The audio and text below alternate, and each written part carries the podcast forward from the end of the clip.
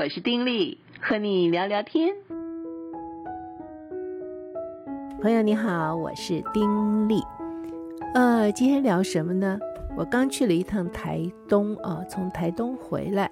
那么在台东的时候呢，刚好台东的这个美术馆有一场的这个展览，主题是“不想长大症候群”，是亲子当代艺术展。诶，我觉得还蛮有趣的，所以呢，就去欣赏了这个展览。诶，觉得很好诶。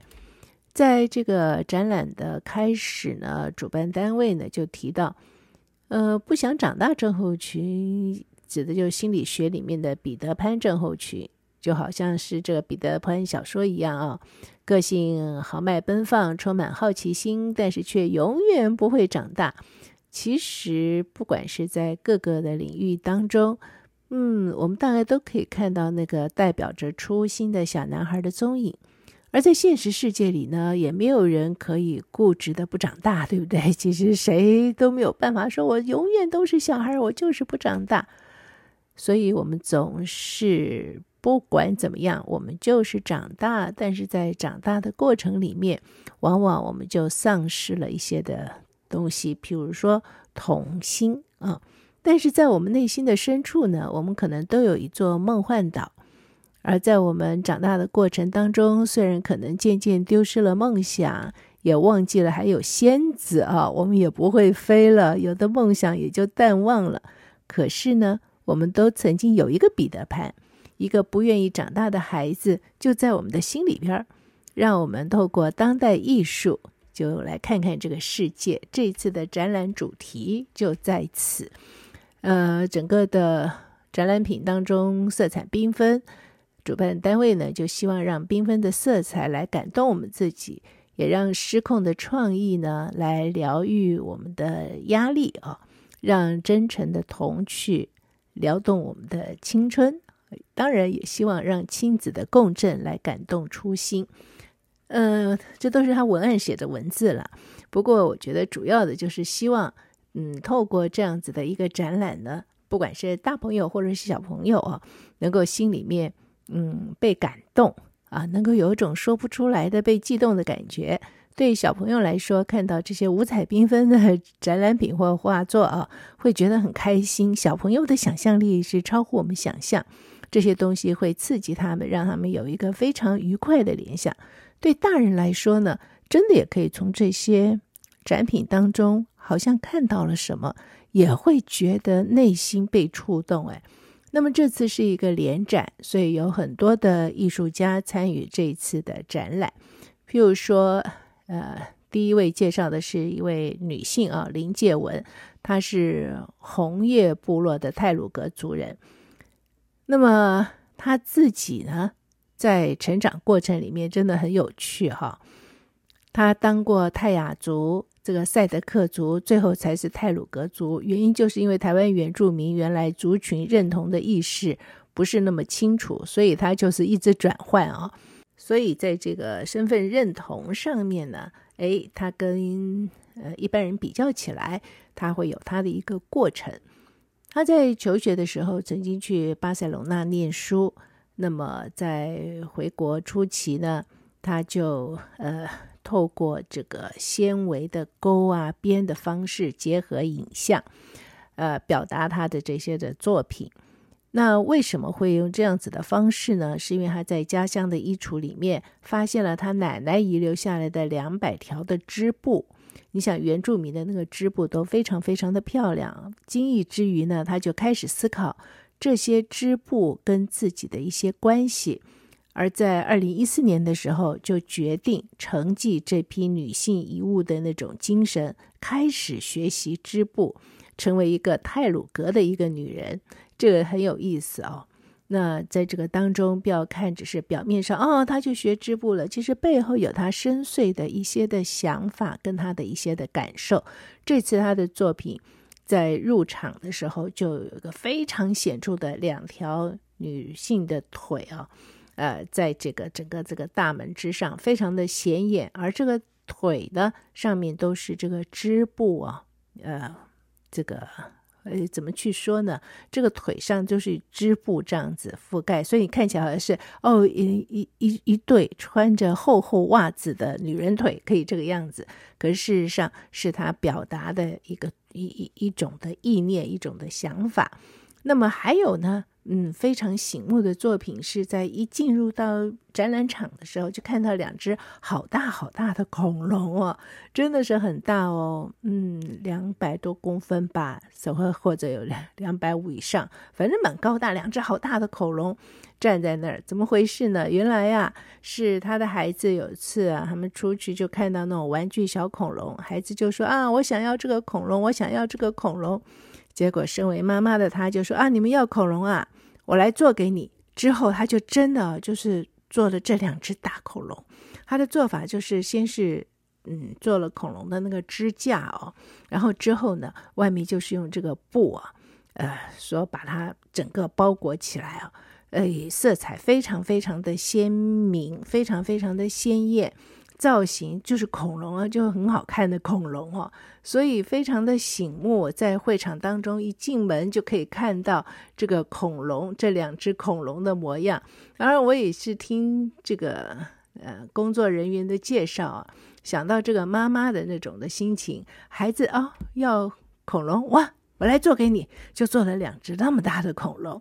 而他身上所缠的呢，都是家里面的。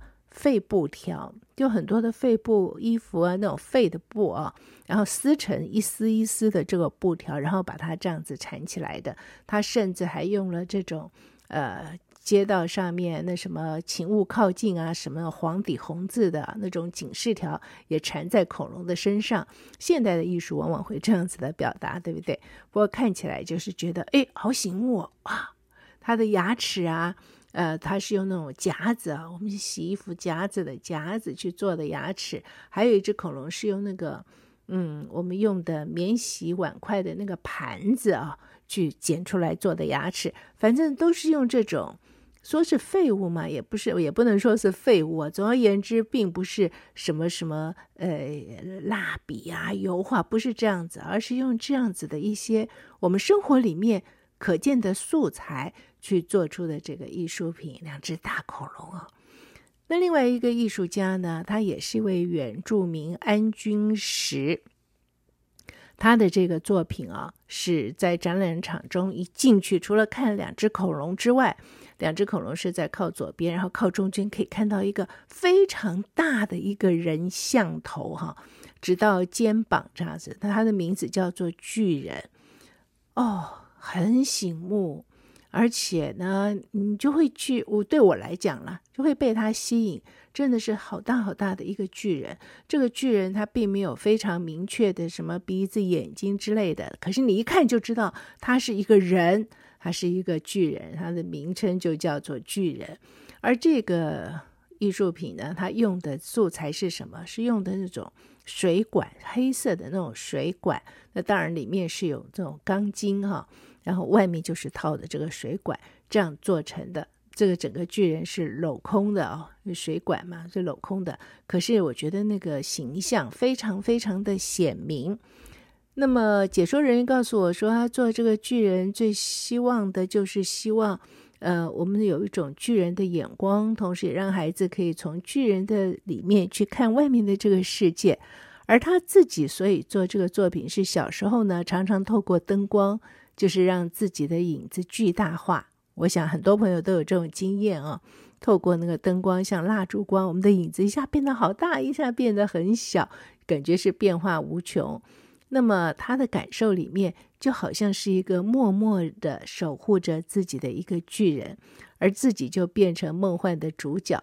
那长大之后呢，那个巨人就依然在他的心里。而他也努力的成为守护着家里的那个巨人，所以他做了这个艺术品。在会场当中，我觉得这个这个巨人的这个展示品啊，这个这件作品非常的引人注目。我在一看之下，我还跟工作人员聊天的时候就说：“哎呀。”这个作品实在是适合放在公共空间里。就他们告诉我说，哦，好几个地方都放了，像知本啦，还有什么几个地方都放了这幅作品。我就觉得，哎，对，放在户外啊，这个作品真的是相当好的一个作品。另外呢，呃，一位艺术家是郭昭莹，这郭昭莹他自己是比较喜欢徒手操作，呃，跟直接接触这种材质的那种感受，所以呢，他就选择用麻绳去制作他的作品。借着编织呢，来诉说他对生命啊、对生活啊、对存在周遭世界的一种思维跟观想，所以很自然，他的世界就被幻化成所有的织物啊。透过编织的动作，就把想象跟创作转换成一件件的织物。你可以想象啊，就是很多很多的这些东西都是用这种织的方式织出来的，会是什么样子吗？这个作品其实蛮梦幻的啊。因为它的名称就叫做童话世界，而它展示的里面就有很多很多的这种造型，我看起来就像是有这种呃蘑菇啊、花园呐啊、哦，然后这种每个蘑菇都是色彩各异，可是非常的好看，很缤纷。呃，花也是每朵花啊、哦，这个绽放的不一样。这花我看有些可能就是用干燥花做的吧，但是有的花就花型很大哦。而这个花呢，每一朵花都不一样，甚至也有一些的，就是那个花蕊啊，非常清楚的这个，嗯嗯，这个吐出来啊，等等。总而言之呢，我反正一看这个作品啊，一看就觉得好像是童话世界。不要看它名字，就觉得好像是童话世界。然后在这样一个世界里面，似乎充满着一种离奇的故事啊。而在那个这件作品的墙壁上，它每个作品这都是立体的嘛。呃，墙壁上呢就有很多很多的，还有麻绳，还有运用干燥花所做的呃一个作品，都在墙上，一个个麻绳编的花环，还一朵朵的干燥花，就在花环里面或在花这个花环与花环中间。那么它的整个的这个呃感觉，就觉得是一个装饰品的感觉。它的名字叫芬芳啊，好像散发出这种香气来。我觉得很适合在某些地方，如果是家里客厅很大，或者是在某些的场地当中，那个墙壁上做这样子的装饰，非常的漂亮。还有一个作品，它也是一样，就是好像很多的那种，嗯，呃，从地底下伸出来的这种枝状物啊，这四处扭动的，有的是直，有的是弯哈。那它的名字叫做接触的触触，也是一样的，是用麻绳，然后当然这些作品中间都是用铁线把它做一个这种形象，然后外面再用麻绳缠起来嘛哈。那么它这种的作品啊，都可以依据展览现场的场地不同而做不同的一种变化，而它的颜色呢又都非常的鲜艳，那种。鲜的蓝、鲜的绿、鲜的桃红紫等等，看起来就非常的缤纷哦。说是触接触的触，我觉得是因为它的每一个那个造型，就好像地底下钻出来的一根一根的什么东西啊、像是海鳗哈、这样钻出来会动的那种感觉。因此，它似乎可以去接触到周围的这些地方，你似乎也可以去碰触到它是处，可是它所显现出来的却是一种的。缤纷与一种的生命力，这是我的一种感受。那另外一位这个艺术家简志刚呢，哎，他很有意思哎，他呢把那个《绿野仙踪》的几个角色哈，转化成为他想象里面的某某一个人物与角色。比如说陶乐斯呢，哎，把它变成了想要回家的陶乐斯，象征着那种追求自我、寻找归属感。他甚至把陶乐斯呢，以这个地球啊去表现。那个席乔夫，对不对？在《绿野仙踪》里面，这个樵夫呢？这个角色呢，他用他的方式表达出来了，就变成是一个象征着追求爱跟他人连结的一种的能力，而且他是用月球表达，这样听起来会不会都会有点抽象啊？对，要看到他的作品才能够去体会。像这个狮子呢，它是呃，变成是象征着面对压力跟恐惧释放的那么一种形象，是用太阳啊去表达。你看。他就是每一种角色，你觉得好像是这个《绿野仙踪》里的角色，应该是手部，他全部都透过了他的诠释，而且是用这种太阳啊、星星啊什么用这些的形象去做表达，所做的这些造型非常的有趣味，然后色彩也是很讨好，很能够让这个孩子们去欣赏。另外呢，有一位这个艺术家，我觉得他的作品也非常精彩啊，杜寒松。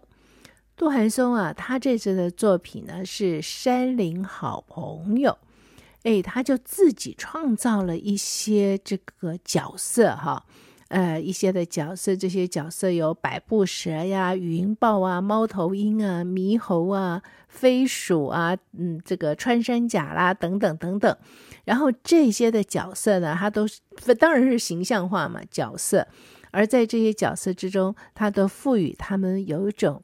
呃，精神或者说有一种他们的一种活力，呃，活活生生的展现出来他们那种感觉，而且他也在这个当中也陈述了、演绎了在他们族群当中的一些文化故事。呃，有些的这个情节其实还蛮逗趣的，很有意思啊。所以仔细看或者有解说人员在旁边解说的时候，就会觉得每一个作品。都有意思，而且他做的这些作品呢，都非常非常的精细，很好看。譬如说，有一个是猫头鹰，猫头鹰雾雾啊，这个它是用玻璃纤维强化树脂跟亚克力彩做的，所以做出来就是一个猫头鹰。但是这个猫头鹰在干嘛呢？那只猫头鹰啊，它是个半躺卧状态，然后啊，这个两只脚呢。嗯，中间有一个绳子绑了个石头，两只脚就在举这个石头，然后他的两只手呢就抓着那个绳子，表示啊他在训练他的脚力 哈，很有意思啊。为什么会做这样子的东西呢？是什么样的一个这个观点让他做？因为他觉得随着都市发展，人鸟争地的状况之下。呃，误入鸟网、受夹，或者是遭路杀等等的这些事情就不断的发生，所以你常常可以看到猫头鹰的尸体，或是猫头鹰受伤，因此猫头鹰生存的日常锻炼就变得非常非常的严峻。对猫头鹰来讲，还觉得应该要多多训练他们的这个脚力，所以事情发生的时候呢，他们容易奔逃，容易跑得快哈，所以做出来这样子的一个一个一个作品，非常非常有意思啊。那当然，他的作品很多，譬如说，还有一个就是这个，嗯，白鼻心，就是我们所谓的果子狸吧啊，因为人很喜欢吃它嘛，对不对？但是呢，哎。它的这个尾巴很长，所以他做的这个作品呢，这个这个这个尾巴就非常的长，围在身上可以保暖，好舒服的感觉啊啊，非常非常舒服。可是这样子舒服的一个一个尾巴呢，往往也成为人喜欢的一个东西，所以他就把这样子的一个形象做出来哈。呃，提醒大家，其实对于他来讲，那个漂亮的、舒适的、软软的尾巴，对他来说就是他保暖的一个东西。而且呢，他是非常非常喜欢抱着那个尾巴呀，哎呀，享受得不得了哈。另外有一个我觉得很有意思，我一看的时候，我就会觉得很有感觉。嗯、那个作品它叫做《何时猕猴》。就是一只猕猴，这个猕猴呢，它怀孕，肚子大大的，它两只手就轻轻摸着它的肚子，两只脚呢就是合十啊，就遥望着远方，而它的那个眼神呢，就觉得好像非常的哀怨的感觉，就在那边这样子远远的望着，有点哀怨。为什么这样子呢？原来它表达的是这只猕猴在思索。怎么样跟即将来到的这个新生命共同面对未来不可知的生态灾难跟生存挑战？所以代表的是一种自省哈。而这个作品呢，我在看的时候一看就会很有感觉，因为那个猕猴的那种眼神，他抱着那个自己的大肚子，那种感觉。虽然一开始不太能够明白作者到底要表达什么，但是从猕猴的这个表情里面，却可以感受到他心里面的忧虑，对未来的不知的那种迷惘。所以他的作品很多，然后几个，我只是选几个来讲。哎，你看都蛮有意思。对孩子来讲，可能没有办法体会那么的深，但是每一个作品呢，对孩子来说都会觉得很有趣啊，有猴子啊，有什么，这个都是孩子一定可以体会到的。那此外呢，还有一些国外人士的作品。嗯，不多介绍了。不过有个可以讲一下，是日本作家平子雄一的一个作品啊。因为这个作品很特别，这个作品叫做《植物系列》。那《植物系列》它在就是用了一个很大的一个地方，就摆了很多很多很多摞的这个书。然后书旁边呢，有几棵植物，甚至有一个人的头上呢还长了一棵小树的感觉哈，有树角。那么他要表达什么东西呢？他其实是想把这个天然自然的一些的状况、一些的东西跟人造自然呢。嗯，能够融合在一起表达出来。比如说看到的这些树林啊、树啊等等，这当然是天然的嘛。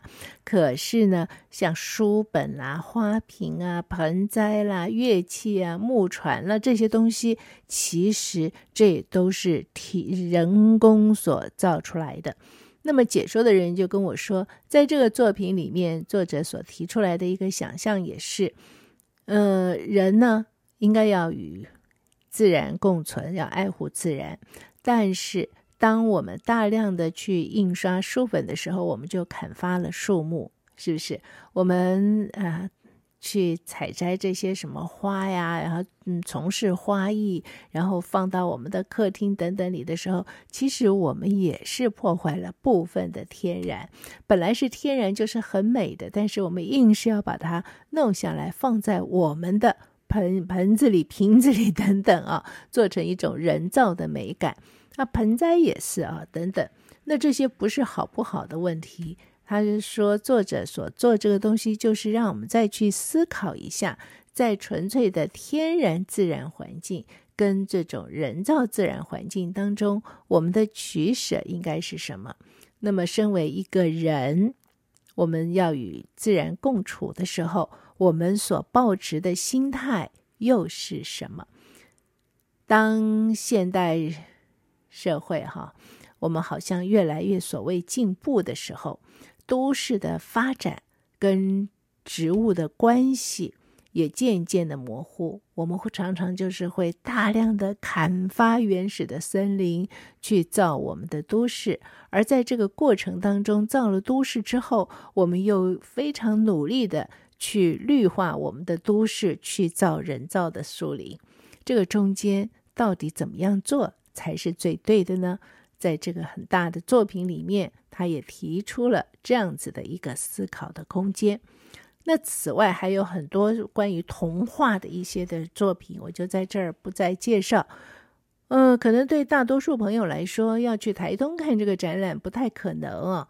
可是，如果你上网去寻找，或许也可以寻找得到有关这个展览的一些的内容。而且，如果你会去台东的话，我倒觉得真的是可以去欣赏一下啊、哦，这样子的一个展览很有意思，是当代艺术展的一个特展。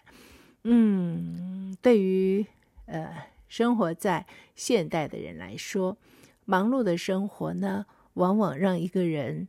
长得比较快哈，就变成十来岁，似乎就是长大了，就跟童年告别了，好可惜啊！